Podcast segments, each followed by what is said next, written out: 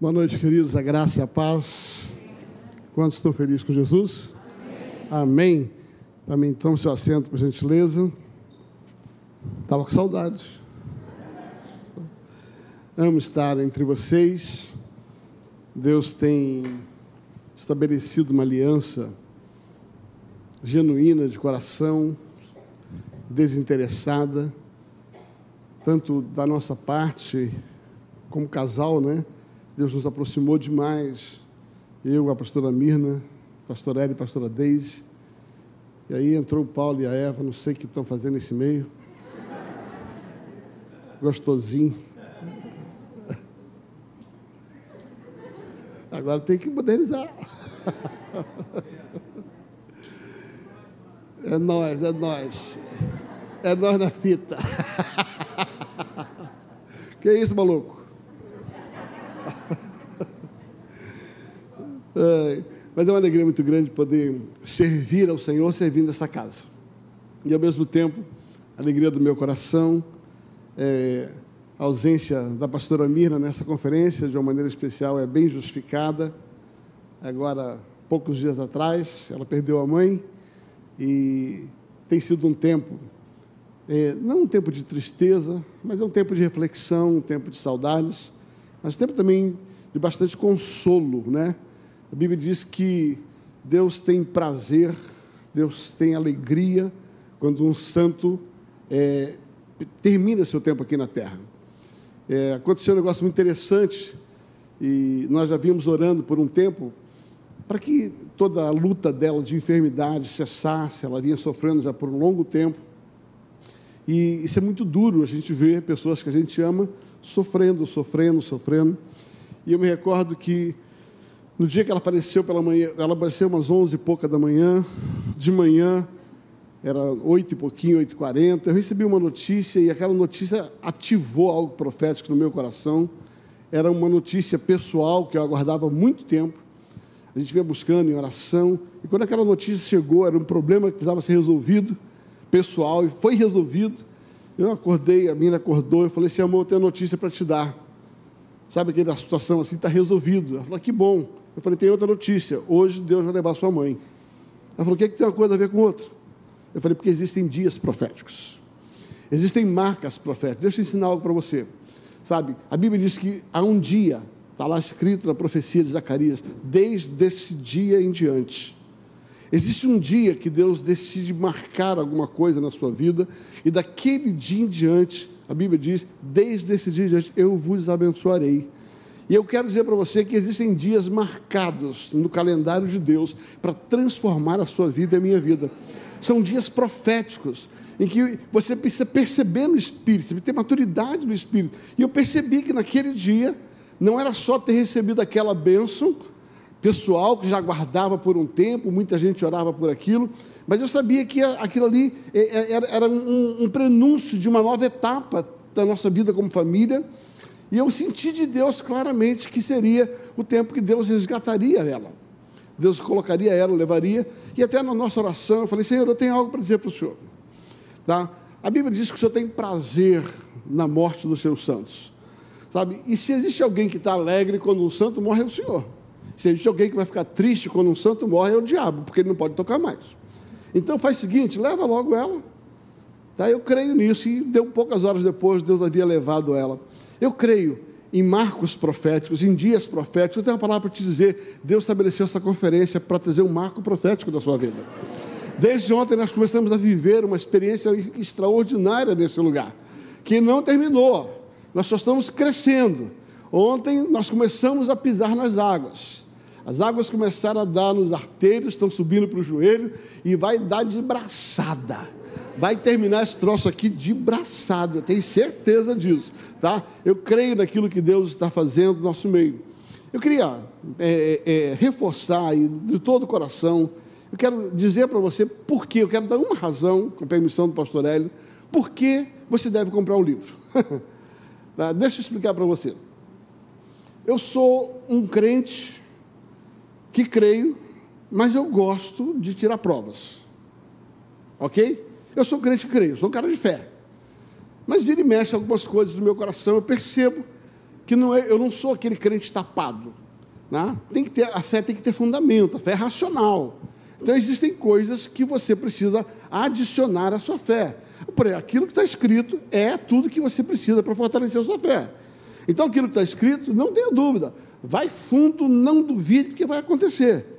Agora existem coisas que são fatos, são contos, que não estão literalmente escritos na palavra, mas que com certeza Deus pode ter feito aquilo.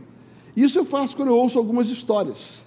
Eu ouço algumas histórias, algumas experiências, e, e dependendo de quem é, eu creio. Entendeu? Mas eu gosto de também chegar lá e dar um cheirinho naquilo que foi feito. Quando eu conheci o pastor Paulo, alguns anos atrás, eu fiquei, como diz um amigo nosso que apresentou a gente, eu fiquei impactuado com as histórias dele. Né? Quem nos apresentou, ele só diz assim, eu fiquei muito impactado, pastor Marquinhos.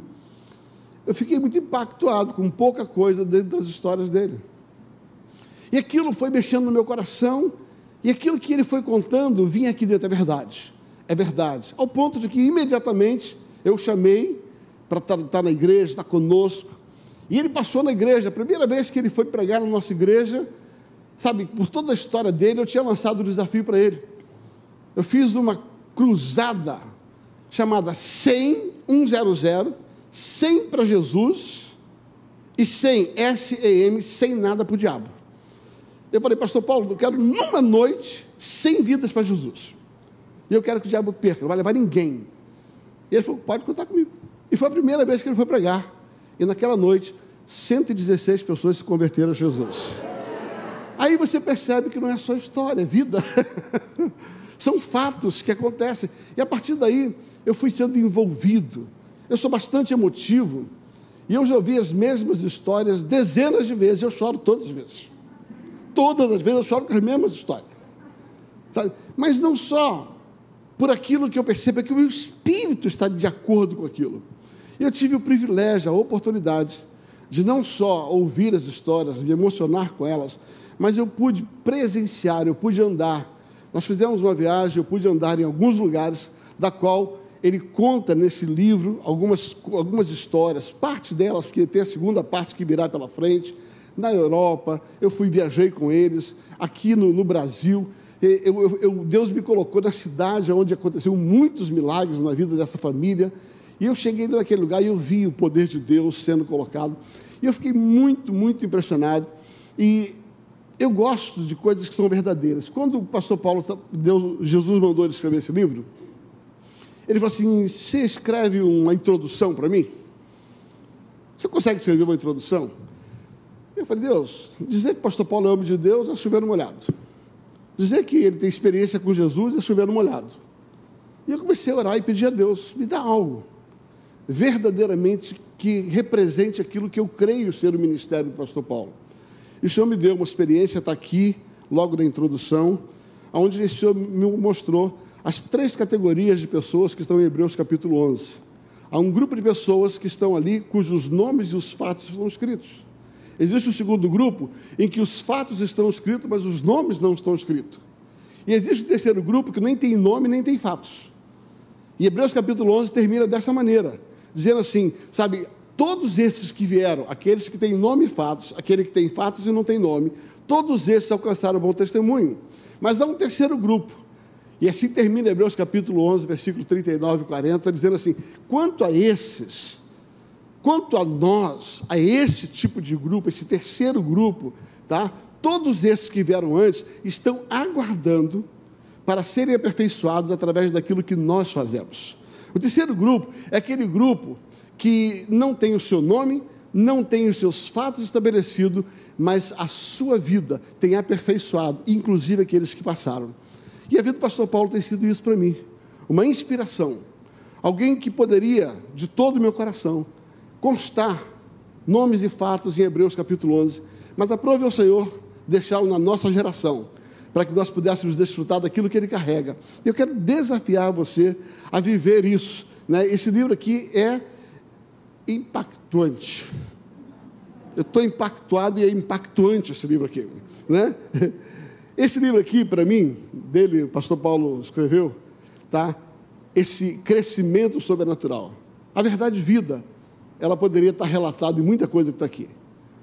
Em, 1990, em 2000, 2015, nós éramos uma igreja. A chegada da família Canuto entre nós levou a gente a um outro patamar de esfera de oração, de tripé, de oração, de jejum. E muito daquilo que nós temos vivido tem sido em cima desses ensinamentos. Então, eu quero desafiar você a adquirir os livros. Paulo tem pregado bastante sobre a questão dos cantares. Eu queria muito que você pudesse participar daquilo que eu tenho vivido na minha vida. Vamos à palavra? Amém? Quantos estão com sede e fome da palavra? Amém? Então eu vou pregar hoje bastante. Eu tenho hoje uma mensagem que daria. Eu, eu tive, eu, eu passei, conversei um pouco com a Cristina, ela falou assim: por que você não escreve um livro? Não sei porque todo mundo quer que eu escreva livro. Né? Mas deixa que o Paulo está escrevendo, tá bom. Né? Abra sua Bíblia, por gentileza. Evangelho de Mateus, capítulo número 5. Evangelho de Mateus, capítulo número 5. A partir do verso de número 13 até o verso 16. Mateus, capítulo 5, de 13 a 16. Vós sois o sal da terra. Ora, se o sal vier a ser insípido, como lhe restaurará o sabor? Para nada mais serve, preste atenção, para nada mais presta, senão para ser lançado fora, ser pisado pelos homens. Vós sois a luz do mundo. Não se pode esconder uma cidade edificada sobre um monte, nem se acende uma candeia para colocá-la debaixo do alqueire, mas no velador e alumia a todos os que encontram na casa. Assim, brilhe também a vossa luz diante dos homens, para que vejam as vossas boas obras e, como consequência, glorifiquem ao vosso Pai que está no céu. Pai, obrigado por essa conferência de influenciadores. Que a Deus, a exemplo daquilo que Jesus falou a nosso respeito, nós sejamos esse grupo de pessoas que vão influenciar pessoas através daquilo que nós carregamos, do encargo que está sobre a nossa vida. E que, Deus, nós possamos ser influenciadores e transformadores de uma geração em o nome de Jesus. Sabe, queridos, eu não vou pregar sobre isso, mas quando, quando eu comecei a orar a respeito da, da conferência, esses versículos me sobressaíram. Eu tenho, eu fiz uma série, eu fiz uma série de mensagens sobre o Sermão do Monte e fui até tentado a pegar um pouco daquelas mensagens para poder falar sobre isso. Mas eu só queria trazer aqui algumas verdades sobre isso, porque o tema da minha mensagem hoje são cinco características de uma igreja influenciadora. Fala comigo, cinco características de uma igreja influenciadora. Mas eu quero começar numa introdução falando sobre esses versículos. Então, o que, o que, que me chama a atenção nesses dois versículos, Jesus, ali no Sermão do Monte, é que ele começa a falar a respeito de, uma, de algumas verdades. Verdade número um, tá? Eu e você, eu e você como sal, não podemos ser inúteis. Fala, eu não posso, eu não posso. ser inútil. Ele está dizendo: se você é sal e você não cumpre a sua função de sal, você é inútil. Você é inútil. Então a primeira verdade que eu queria que você guardasse no seu coração é que se Jesus falou que você é sal, existe uma função para você. Você tem que salgar. Você tem que salgar. E se você não está salgando, você não está cumprindo o propósito da sua existência. Sim ou não? Gente, vai ficar duro hoje? Vai. Mas pelo amor de Deus, entenda o que eu vou falar para você. Você nasceu para salgar pessoas. Você nasceu e essa é a sua função: influenciar, impactar através daquilo que Deus colocou em você. Existe uma função para você.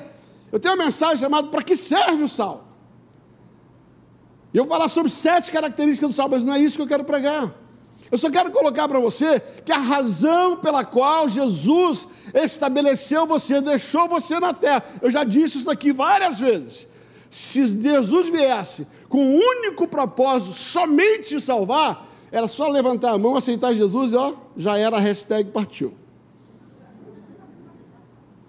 Mas por que você ficou aqui? Olha para alguém e diz assim, porque você precisa salgar. Você precisa salgar. Eu não aguento crente insosso. Detesto crente sem sal, sem gosto, sem sabor, sem vida. Eu aprendi que coisa sem sabor, sem sal, é dado para gente doente.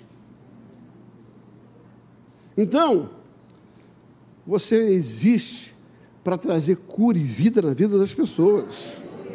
Então você precisa ser sal. Primeira coisa que você precisa entender que você está aqui, você e eu estamos aqui, é porque nós estamos aqui para cumprir um propósito de ser sal. Mas ele fala também uma segunda verdade, que nós precisamos ser luz. E ele fala um negócio interessante. Eu gosto disso. Ele diz assim: você como luz, olha, olha o que ele vai dizer, vós sois a luz do mundo. Não se pode, presta atenção, não pode esconder uma cidade edificada sobre um monte. Nem se acende uma candeia e se coloca debaixo da mesa.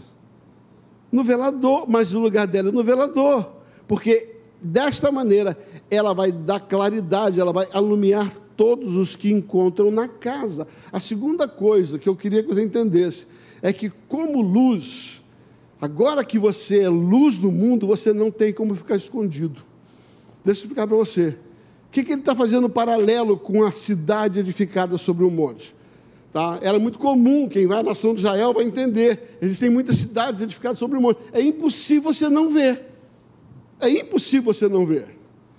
Então ele está dizendo assim: a partir do instante em que você recebeu Jesus, agora as pessoas vão olhar você. E tem duas coisas. Ou você cumpre o seu papel, trazendo, sabe, luz para a vida das pessoas, ou as pessoas vão olhar você e em vez de iluminar as pessoas, você, você vai ser um péssimo testemunho. Você não entendeu, vou explicar. Vou explicar. Ele está dizendo assim: depois que Jesus entra na sua vida, não tem jeito de ficar escondido. Não, não, eu vou repetir. Depois que Jesus entra na sua vida, não tem como você ficar escondido. Não existe agente secreto no reino de Deus. Não existe. Me lembro quando eu era criança pequeno, lá em Barbacena, que minha mãe me deu aquela Bíblia desse tamanho assim, né? E aí, domingo, morando no Leblon, melhor, no Vidigal. É, vou falar a verdade. Mas é Leblon. É. é com vista maravilhosa, né? né? A Bíblia é aquele tamanho. Domingo, calor, sol, 40 graus, janeiro. Todo mundo de sunguinha indo para a praia. E eu com aquela baita Bíblia desse tamanho de expulsar demônio. Sabe? A minha vontade era meter, eu fiz muitas vezes, metia dentro da camisa. Parecia que troço desse tamanho assim. Deixa eu contar para você uma coisa, queridos. Não tem crente, não existe crente agente secreto. Tá? Eu aprendi algo. Eu dou, quando eu dou aula de autoridade espiritual, eu falo sobre isso. O que você não entende é que, ainda que no mundo natural algumas pessoas não te enxergam, o mundo espiritual está de olho em você. Eu costumo dizer o seguinte: o crente, pega essa aí, como diz o meu amigo. O crente, ele pega o carro dele, feriado, e ele vai para Arraial do Cabo. Pega a ponte de Niterói. Aí pega a rodovia, quando ele está caminhando ali, ele vê lá na frente assim, Polícia Rodoviária Federal a 500 metros. Na mesma hora, todo mundo, todo mundo, sem exceção, passa um feedback. Carteira está em dia? Pneu do carro está ok? Paguei o IPVA? Está com step? Pneu está careca? Você faz uma avaliação rapidinho. De repente você descobre que, sem querer, querendo, você está com a carteira vencida. O que é que você faz? Acha um caminhão para andar atrás dele ah, vai dizer que você nunca fez isso. E você começa, não o suficiente, você começa a fazer votos. Se o cara não me pegar, eu vou dar uma oferta especial para o senhor. Tudo isso eu já fiz, fica tranquilo. Sabe? Aí eu tenho uma boa notícia, usando a minha imaginação santificada. Três carros à sua frente. Está lá o escadinha com 50 quilos de cocaína dentro do carro E quando passa o policial. O segundo carro, depois dele, dois à sua frente, tem um sequestrador com dois caras na mala, carregado numa arma, fumando um baseado e o policial. Na sua frente, tem um carro todo cacareco, caindo aos pedaços, farol apagado, pneu careca, sem step, sem nada, e o guarda. E você só está com a carteira vencida. O guarda vai lá para você e. Sabe por quê? Porque o diabo vai botar uma luz sobre a sua vida. E falou: é crente. É crente, o guarda vai parar você. Que, que eu estou dizendo para você? É que não tem como depois que você tem Jesus na sua vida, você não passa mais desapercebido ao mundo espiritual. Sendo assim, você não pode ser inútil e você tem que entender que, querendo ou não, você será percebido. E eu quero pegar essas duas verdades para começar a pregar. Sendo assim, você não tem opção, você é um influenciador. Você só tem que decidir se você vai para que lado você quer influenciar. Qual é o caminho? Você quer influenciar positivamente ou você quer influenciar negativamente? Se não tem como você se esconder, é isso que o texto diz, se não tem como você se esconder, e você não pode ser inútil, sendo assim, eu quero dizer para você que Deus te trouxe aqui e me trouxe aqui para tomar uma decisão. Eu vou ser útil e eu vou verdadeiramente influenciar para aquilo que eu nasci para ser influenciador. Amém? Você entendeu isso? Diga amém. Agora eu quero começar a pregar. Cinco características de uma igreja influenciadora. Eu vou basear a minha mensagem em cinco episódios sequenciados em Lucas capítulo número 13. Mantenha sua Bíblia aberta, seu iPad aberto, porque nós vamos trabalhar agora Lucas capítulo 13, de 1 até o versículo 1 até o versículo 21. A partir do versículo 1 até o versículo 21, nós vamos falar sobre essas cinco características de uma igreja influenciadora. Tá? A primeira característica da igreja influenciadora: uma igreja influenciadora entende o valor do perdão. Fala comigo. Uma igreja influenciadora entende e pratica o perdão. De novo, uma igreja influenciadora entende e pratica o perdão. Olha lá o versículo de número, de número é, 1. Naquele, na, mesma, na mesma ocasião, chegando alguns, falaram a Jesus a respeito dos galileus cujo sangue Pilatos misturava com os sacrifícios, que os mesmos realizavam. Ele, porém, lhe disse: Pensais que estes galileus eram mais pecadores do que todos os outros galileus, por terem padecido estas coisas? Repita comigo: não eram. Eu vos afirmo. Jesus está dizendo assim: deixa eu dizer para você, a primeira verdade de uma igreja influenciadora é que essa igreja influenciadora, ela vai entender a respeito de perdão. E quando nós falamos a respeito de perdão, existem algumas coisas que eu e você precisamos entender. Primeiro, ele morreu para perdoar todos os pecados, todos. Ele está dizendo assim: você acha que existe pecadinho e pecadão? Não.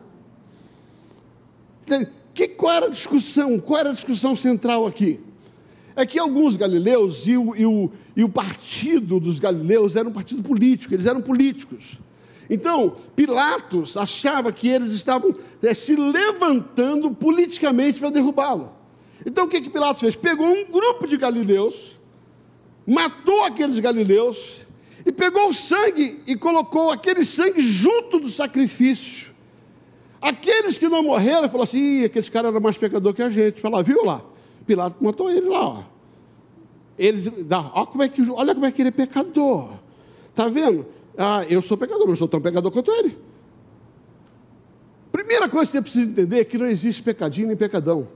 Cuidado para você não se tornar juiz de quem merece perdão. Eu vou repetir. Cuidado para você não se tornar juiz de quem merece perdão. Porque Jesus está dizendo assim: vocês acham, estão discutindo, eles eram pecadores, por isso foram punidos, Deus não esteve com ele, agora o meu pecado Deus perdoou. Deixa eu dizer para você, sabe, Deus perdoou o seu pecado, mas perdoou o pecado daquele outro lá. Não existe diante do Senhor pecados que não possam ser perdoados. A primeira verdade sobre o perdão, e você vai ver isso claro no texto, é que é, não existe pecado maior nem pecado menor. A segunda verdade é que não existe pecado que não possa ser perdoado. Jesus falou: olha, deixa eu falar para você, se não existe pecado maior nem pecado menor, também não existe pecado imperdoável. Deu para você entender o que eu estou falando? Ele está dizendo: tem algo que você precisa entender. Aquela pessoa que mentiu, ela recebe perdão do mesmo jeito que a pessoa que matou recebe perdão. A pessoa que praticou um ato de adultério físico é tão digno de perdão do que aquela que pensou em adulterar. Não, acho que você não entendeu. Ele está dizendo assim: se você um dia roubou 100 reais da carteira do seu pai, ou 10 reais da carteira do seu pai, isso não faz você um pecador melhor do que aquele que roubou um banco de 100 milhões. Eu não estou falando sobre consequências de pecado, estou falando sobre pecado. Uma igreja influenciadora, ela não se faz juiz, mas ela entende o perdão que ela recebe e ela estende o perdão às pessoas. Devo repetir. O que Jesus está tentando colocar aqui, como primeira verdade, é que, como pessoas que a receberam perdão, nós temos que dar a destra do perdão. Se você não está habilitado a dar a destra do perdão, você vai se tornar um juiz para dizer quem merece perdão e quem não merece perdão. Eu gosto demais daquele texto que ele conclui dizendo assim: em boa medida, recalcada, sacudida e transbordante, porque com a medida que você medir, você será medido. E todo mundo fala sobre isso quando fala de grana, mas o texto não tem nada a ver com grana. Ele começa assim: perdoai para ser perdoados, tenha misericórdia para receber misericórdia, em boa medida, sacudida e transbordante, porque na medida que você usar de perdão, você é perdoado, à medida que você usar de misericórdia, você será encontrado misericórdia sobre a sua vida. Ele está dizendo assim: não tem como você querer influenciar pessoas, estabelecendo quem merece o perdão e quem não merece perdão. Uma grande influenciadora é aquela que as portas estão escancaradas para o pior de todos os pecadores aos nossos olhos, porque nós somos pecador tão grande quanto eles, embora talvez não tenhamos cometido o mesmo delito que eles. Em outras palavras, uma grande influenciadora não é juiz de quem Deus vai salvar, de quem Deus vai deixar de salvar. Enquanto nós não tivermos na mentalidade uma cabeça aberta de que, como influenciador, eu preciso usar a verdade do perdão e não a verdade da condenação. Uma das coisas mais terríveis de uma igreja é uma igreja que se foca, está totalmente focada em falar do pecado, do pecado, do pecado, do pecado, do pecado, do pecado. Um dia eu perguntei para um pastor, falei assim, por que, que você fala tanto do pecado? Não, porque o povo precisa aprender. Eu falei, rapaz, você está errado. Você não precisa ensinar ninguém a pecar, já nascemos pecando. Você não precisa explicar sobre o pecado. O pecado já faz parte da nossa natureza humana. Se você disser que não comete pecado, és mentiroso e já pecou só em pensar que não pecou. Eu falei, o que você está falando? Eu falei, deixa eu explicar para você. Um dia eu conheci um amigo, um professor, um mestre. Ele veio do Rema também, chamava-se Thomas Dawson. Ele era um ex-combatente e numa aula ele me ensinou algo que eu nunca mais vou esquecer. Ele vinha numa viagem de avião e estava junto com ele, dos Estados Unidos para o Brasil, alguns agentes federais dos Estados Unidos que vinham para o Brasil. E daquela conversa ali ele perguntou: o que, você vai fazer no Brasil? Ele falou: está havendo um grande derrame de dólar falso na nação brasileira.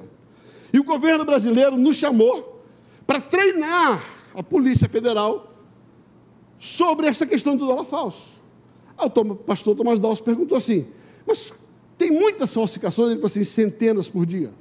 No mundo, talvez milhares por dia. Ele perguntou: e como é que você consegue conhecer todas as falsificações? Ele falou: sabe por quê? Nós não gastamos tempo com dólar falso, nós conhecemos o dólar verdadeiro.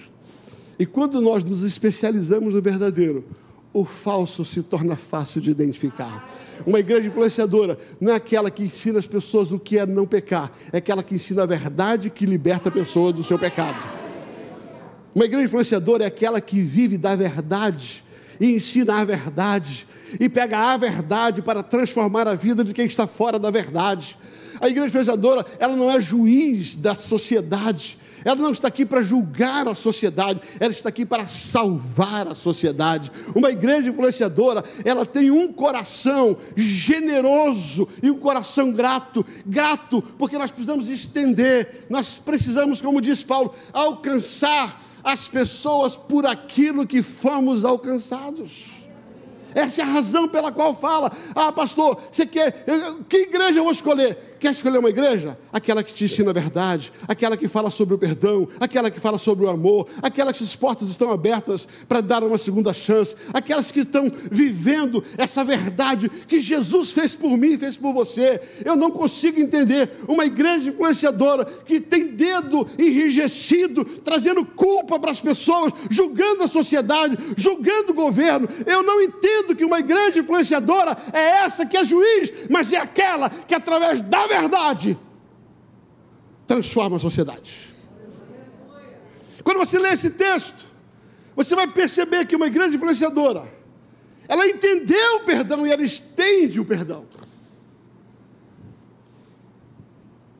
Mas, em terceiro lugar, a igreja influenciadora, ela entende também que não existe perdão sem genuíno arrependimento. E é isso que Jesus fala, ele vai dizer o seguinte: eu gosto desse, desse texto aqui, onde Jesus já fala sobre isso. Ou cuidais, versículo 4, que aqueles 18, os quais desabou a torre de Siloé e os matou, eram mais culpados do que todos os outros habitantes de Jerusalém. Não eram, eu vos afirmo. Mas, se não se arrependerdes, todo igualmente perecereis. Se por um lado a igreja ela não é juiz de ninguém, ela não está aqui para condenar ninguém. Ela também não absorve ninguém. Ela tem que falar a verdade. Ela tem que ser genuína. Ela tem que ensinar que existe uma coisa e uma diferença entre arrependimento e remorso. E o que mais a gente consegue entender é que hoje existe uma teologia da supergraça que está anulando o verdadeiro arrependimento. Está anulando e negociando o verdadeiro arrependimento. Como se arrependimento fosse um sentimento. Entenda, arrependimento não é um sentimento, arrependimento é uma decisão, fruto de um entendimento do Espírito na sua vida, aonde você, através daquele encontro genuíno com a verdade, você muda de comportamento. Remorso é quando você está andando no caminho errado, na direção errada, pecado, amartia. Você está andando no caminho errado, na direção errada. E num determinado momento você se encontra com a verdade, e aquela verdade entra na sua vida e você diz: ai, pequei. Pequei contra o Pai, pequei contra os céus, não sou digno de chamar seu filho, pequei, e continua andando para o lugar errado. Pequei, pequei, pequei. Desculpa, isso não é remorso, isso é dor de consciência. Isso é remorso, dor de consciência. Arrependimento. É quando você está andando para um lugar errado e diante de um encontro com a verdade, você se pequei, levantar-me-ei, irei ter com meu pai. E direi: Pai, eu estava indo no caminho errado, já não sou digno de ser chamado seu filho, agora aceita-me, porque eu quero ser novamente seu filho. Uma igreja é aquela que ensina a respeito do arrependimento sem trazer peso de condenação sobre a vida das pessoas. Sendo assim, uma igreja influenciadora é um lugar de reconciliação e não de condenação. Quer ver? Olha esse texto. Talvez seja um dos textos mais, mais, mais profundos sobre esse tema. 2 Coríntios capítulo 5. 2 Coríntios capítulo 5. Versículo 14 em diante. Gente, olha que texto extraordinário. Pois o amor de Cristo nos constrange. 2 Coríntios capítulo 5, 14 em diante. Julgando nós isso, um morreu por todos, logo todos morreram. E ele morreu por todos. Fala, ele morreu por todos. Diga assim: morreu por todos. De novo, morreu por todos. Para quê?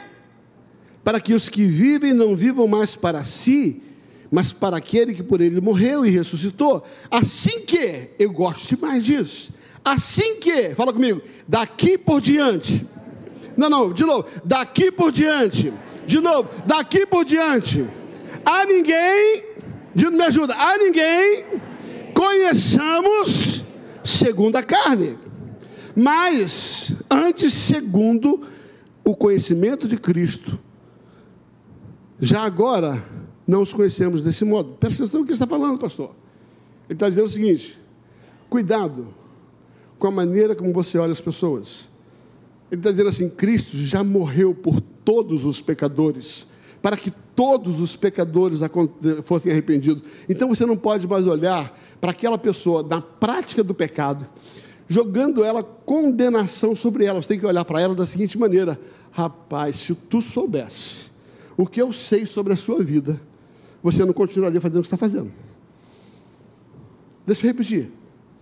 Quando você vê uma pessoa cometendo um pecado enorme, em vez de você tomar juiz, ser juiz e condenar aquela pessoa, você devia dizer assim: rapaz, eu tenho uma notícia, eu sei um negócio sobre a sua vida que você não sabe. Jesus já morreu por esse pecado que você está cometendo. Esse pecado já foi perdoado. E agora é só você aceitar esse perdão e você não está condenado. Então ele está dizendo, em outras palavras, que você não pode ter um olhar de condenação, e ele vai falar sobre isso em todo o texto, ele vai continuar dizendo, e assim que se alguém está em Cristo, uma nova criatura, as coisas antigas passaram, eles que fizeram coisas novas, ora, tudo provém de Deus, que nos reconciliou consigo mesmo por meio de Cristo, nos reconciliou consigo o mundo. Agora, por gentileza, não imputando aos homens as suas transgressões. Mas ele nos confiou o quê? A palavra da reconciliação. Em outras palavras, Deus não escolheu, Deus não confiou a uma igreja relevante a palavra da condenação, mas ele confiou a uma igreja relevante a palavra da reconciliação. Pastor, onde você quer chegar? Deixa eu falar para você. Vamos pegar aqui, vamos para a nossa tribo aqui, vamos aqui para dentro. Eu não sei o quanto você tem se sentido acusado e culpado por alguma coisa que você fez. Como igreja relevante, eu quero dizer para você: você já foi perdoado, é só se arrepender.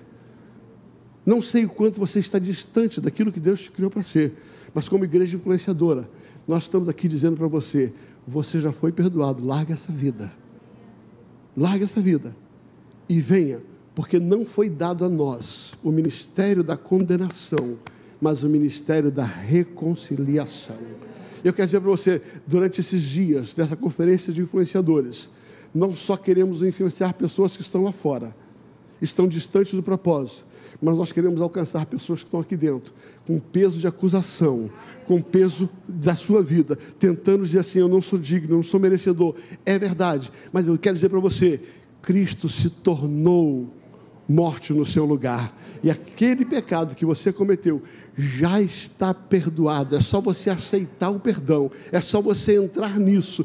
E a igreja influenciadora, aquela que diz: Vem, filho, nós queremos você reconciliado. Há um lugar para você no nosso meio, há um lugar para você no nosso meio. Larga essa vida, sai dessa lama, jacaré. Vem embora, vem para cá, vem para cá. O teu lugar é aqui. Eu digo para você: não sei se você está nos acompanhando pela internet, não sei onde você está, não sei se você está aqui, mas eu tenho uma palavra de Deus para a sua vida. Sai dessa vida, volta volta, porque há nesta igreja uma igreja influenciadora que está aqui para te reconciliar com Cristo. A primeira verdade, a primeira característica de uma igreja reconciliadora é aquela que valoriza o perdão e não é juiz trazendo condenação. Mas tem uma segunda verdade que está logo em seguida, quando Jesus fala sobre a parábola da figueira. A segunda verdade é que a igreja influenciadora além de um lugar de reconciliação, ele é um lugar de frutificação. Olha o que diz Lucas capítulo 13, do versículo 6 em diante, Lucas 13, de 6 em diante. Olha o que ele vai dizer então. Jesus proferiu a seguinte parábola: certo homem tinha uma figueira plantada na sua vinha e vindo procurar nela frutos, não achou.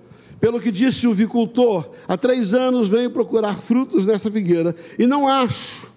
Pode cortá-la, porque pode cortá-la, para que esta, ela ainda está ocupando inutilmente um lugar na terra. Ele, porém, respondeu: Senhor, deixa-me ainda este ano, até que eu escape ao redor dela, e depois estrume, e se vier a dar fruto, bem está, senão mandaremos, mandaríamos cortar. A segunda verdade sobre a igreja influenciadora é que a igreja influenciadora é um lugar de dar frutos. E como um lugar de dar frutos, você precisa entender o que é frutificar. Como é que eu vou frutificar? João capítulo 15. Todo aquele, todo ramo que está em mim, dá fruto. Esse permanece. Aquele que permanece em mim dá fruto. Só tem um jeito de você dar fruto: permanecer nele. Eu e você nascemos e fomos criados para dar fruto. Não só fomos resgatados, reconciliados em Cristo, mas depois que nós somos achados e reconciliados, nós precisamos entender que existe uma missão para você sobre a face da terra. Você precisa frutificar. Em seguida, ele vai falar para ele: você precisa dar fruto. Você precisa frutificar. Jesus diz no versículo 16: Não fosse vós que escolheste a mim, mas eu vos escolhi a vós. Para quê? Para que vades e deis fruto. Levanta a mão e diga assim: Eu fui salvo para dar fruto.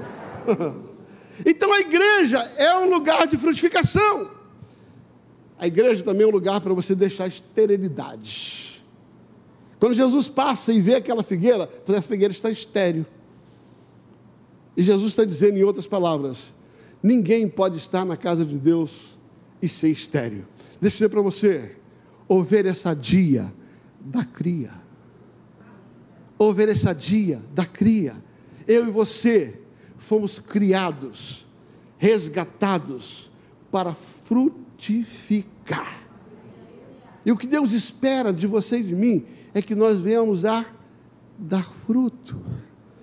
Uma igreja influente uma igreja que é influenciadora, ela vai ser uma igreja produtiva, o Pai vai achar fruto nela. Uma pessoa influenciadora é aquela pessoa que vai frutificar quando o Senhor passar e olhar para você como figueira, ele vai encontrar fruto. Eu quero dizer para você, Deus te trouxe esses dias aqui para tornar você mais frutífero, para tornar você mais, mais, mais sensível. O Senhor está adubando a sua terra nesses dias. Nesses dias aqui, o Senhor te trouxe nesse lugar para que você receba todo um tratamento. Querido, não tenha dúvida, desde ontem o Senhor começou um processo de cura nesse lugar. Sabe por que, que Ele está te curando? Sabe por que, que Ele te curou? Porque você precisa dar fruto. Eu quero profetizar algo. Acabou o tempo de esterilidade sobre a sua vida. Eu profetizo que esses dias aqui, toda esterilidade será curada em nome de Jesus. Toda improdutividade será estabelecida e será curada em nome de Jesus. Mas também uma igreja que dá fruto, ela precisa ser útil. Quando Jesus diz assim: corta aquela figueira, porque ela não está dando fruto. E ela está ocupando um lugar que não devia ocupar. Deixa eu contar um segredo para você. Deus te colocou nessa terra. Deus te estabeleceu nessa terra. E o lugar onde você está, você não pode ser inútil. Olhe para alguém e diga assim: não ocupe um espaço de improdutividade, mas ocupe um espaço aonde o papai vai encontrar alguém disposto a dar fruto.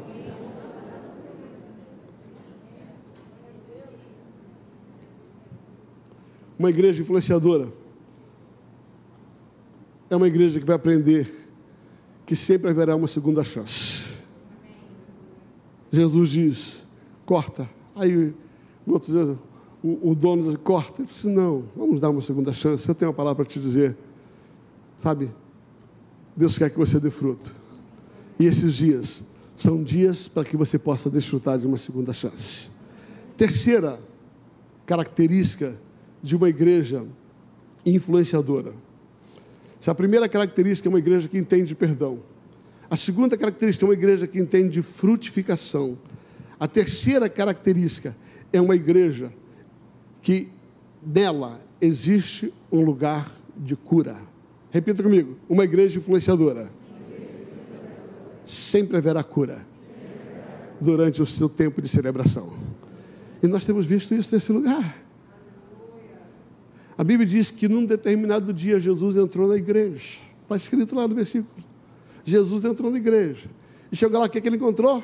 Dentro da igreja? Uma pessoa torta. Porque é assim que a gente chega na igreja, torto. encontrou o quê? Uma pessoa torta.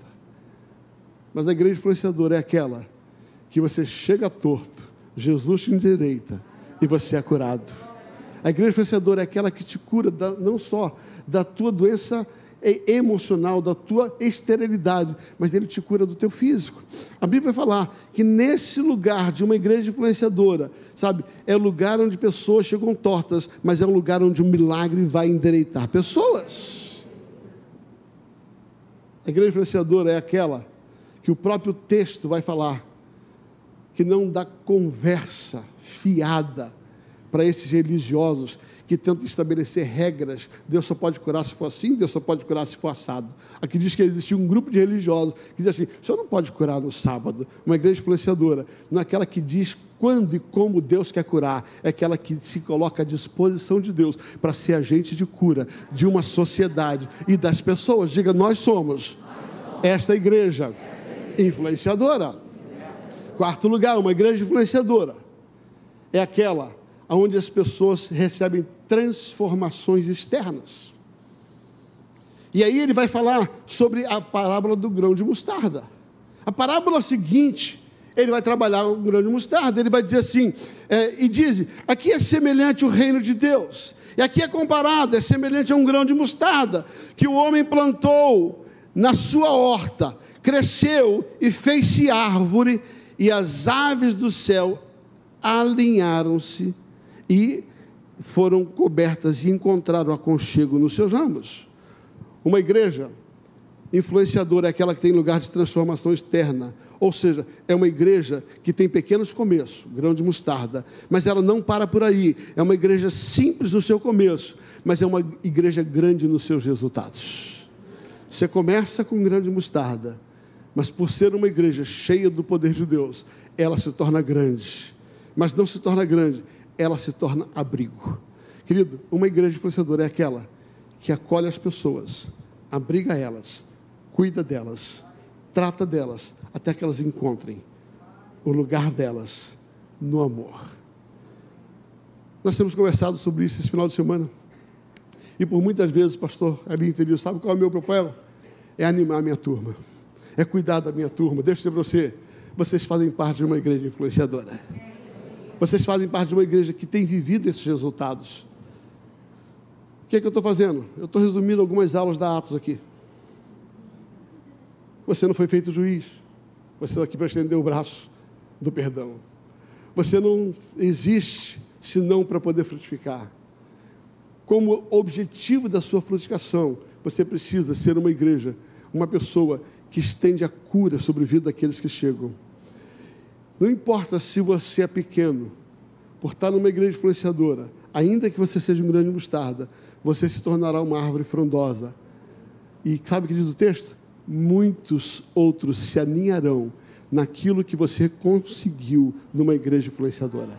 Pastor, o que está tentando dizer? Eu estou tentando dizer que quando você está numa igreja, onde você é abrigado, você se torna abrigo para outras pessoas. Eu vou repetir. Quando você está numa igreja, onde você é abrigado, naturalmente você vai se tornar abrigo para outras pessoas. Eu quero encerrar essa mensagem falando sobre a quinta característica de uma igreja influenciadora. Faz assim, uma igreja influenciadora. De novo, levanta o dedo. Uma igreja influenciadora é uma igreja que entende de perdão, que recebeu e que oferece o perdão. Uma igreja influenciadora não é juiz, não é agente de condenação, mas é agente de reconciliação.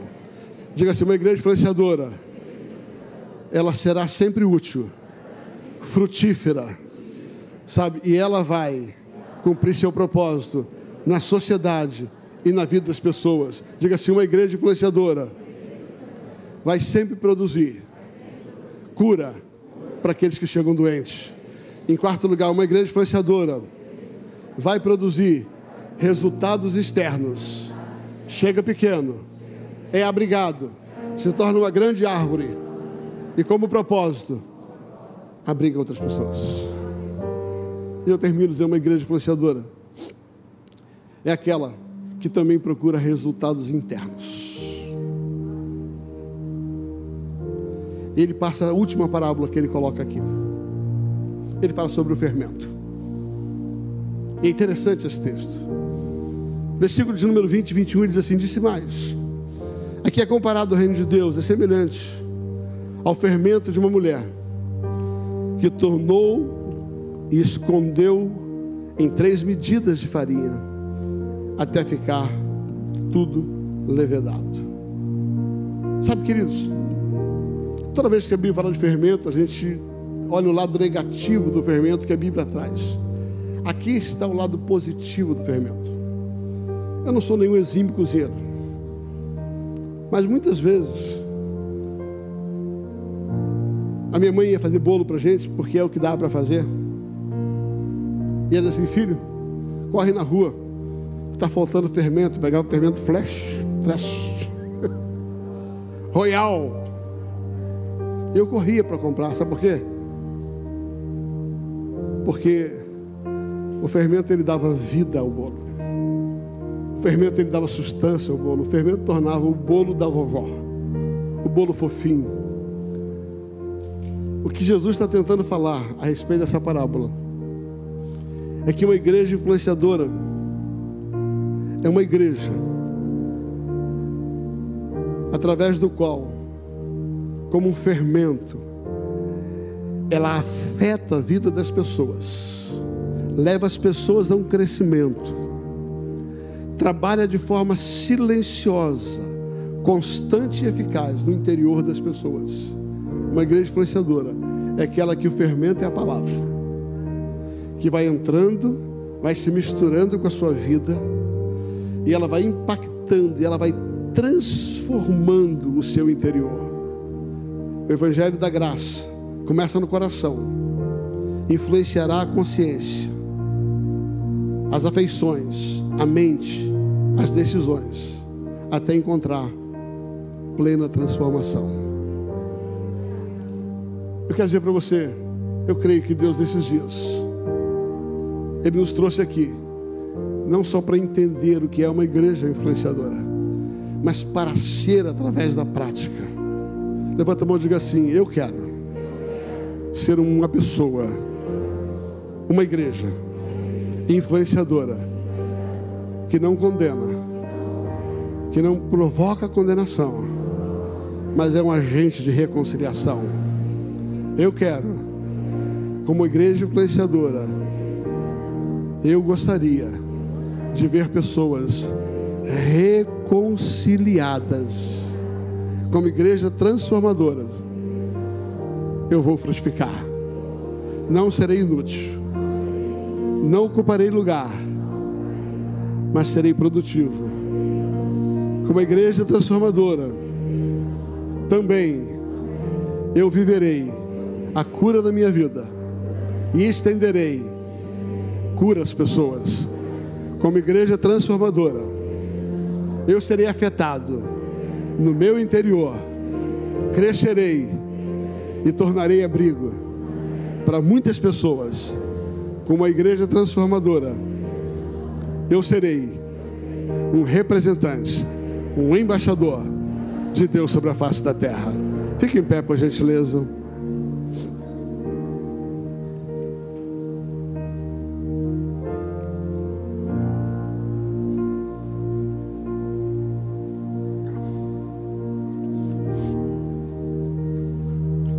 Eu queria nesse momento fazer uma oração.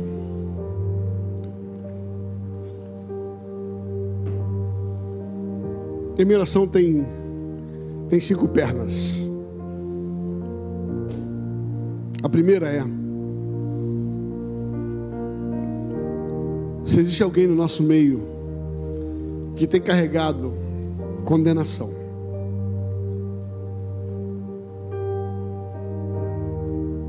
e por causa disso tem vivido um tempo de questionamento a respeito da sua posição em Cristo Jesus. Eu queria que a igreja fechasse seus olhos. Talvez você esteja na internet, esteja distante.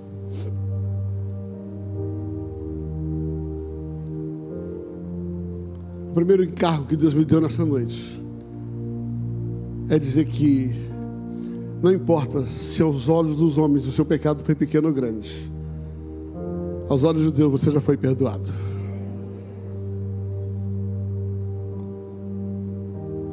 E se de alguma forma você está carregando esse fardo, essa culpa hoje, nessa noite o Senhor quer tirar isso da sua vida, porque nós somos uma igreja da reconciliação e não uma igreja da condenação. E aonde você está, põe a mão no seu coração e nós queremos orar. Pai, nessa noite, todo espírito de condenação, todo espírito de acusação, seja ele vindo do homem, seja ele vindo do inferno, nós te denunciamos como mentiroso. Nós declaramos que você não pode continuar agindo. E é do mesmo jeito que fomos perdoados. Nós dizemos: Você está perdoado em nome de Jesus. Se arrependa e deixa isso. E todo espírito de condenação, eu retiro da sua vida hoje em nome de Jesus. Porque com o perdão que você receber, também será o perdão que você vai estender. Segunda oração que eu quero fazer. Talvez aqui no meio estejam pessoas que estão se sentindo infrutíferas. Como aquela figueira que há tanto tempo não dava fruto. E nessa noite você diz: Senhor, eu quero voltar a frutificar. Essa é uma noite da segunda chance. Essa é uma noite onde o Espírito Santo está aqui com um balde de adubo para dizer: começa um tempo de frutificação sobre a sua vida. E se você quer voltar a ser frutífero, tem se sentido infrutífero, erga uma das mãos, eu quero orar por você. Onde você está, Deus abençoe. Vou Pai, muito obrigado, muito obrigado por cada vida, por cada pessoa que está nesse lugar. Que nessa noite o espírito da frutificação toda inutilidade cai por terra em nome de Jesus. Eu quero declarar que o Senhor te fará produtivo.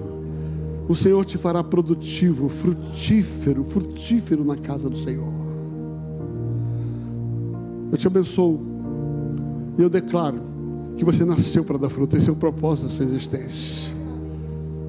E Deus vai te usar poderosamente a partir dessa data. E digo mais, Deus começa um processo de aceleração. O tempo que você ficou parado, o Senhor vai acelerar a tua frutificação. Em nome de Jesus. Terceira oração que quero fazer é sobre aquela mulher encurvada que estava dentro da igreja. Sabe o que eu descubro? Que é possível você estar na igreja e estar doente. Que é possível você estar na igreja, estar carregando enfermidades físicas e emocionais e nessa noite, como uma igreja influenciadora, o Senhor quer te curar em nome de Jesus. Eu quero declarar agora para todas as pessoas enfermas, da alma ou do físico. O Senhor te cura em nome de Jesus. Porque no ambiente de uma igreja influenciadora, a cura é uma consequência de uma celebração. E nós liberamos a cura sobre a sua vida nós liberamos que por causa disso, o Senhor vai trazer em você sinais visíveis externos e sinais visíveis internos. Levanta a tua mão, todos, levanta a mão. Eu quero declarar algo sobre a sua vida. Senhor, nessa noite, como igreja, nós clamamos ao Senhor, faça-nos verdadeiramente uma igreja influenciadora transformada, habilitada para transformar. Lembra? Vamos dizer assim, Senhor, como igreja influenciadora, eu declaro que eu fui transformado e serei um agente de transformação. Eu serei sal, eu serei luz, em nome de Jesus. Amém. Deus te abençoe.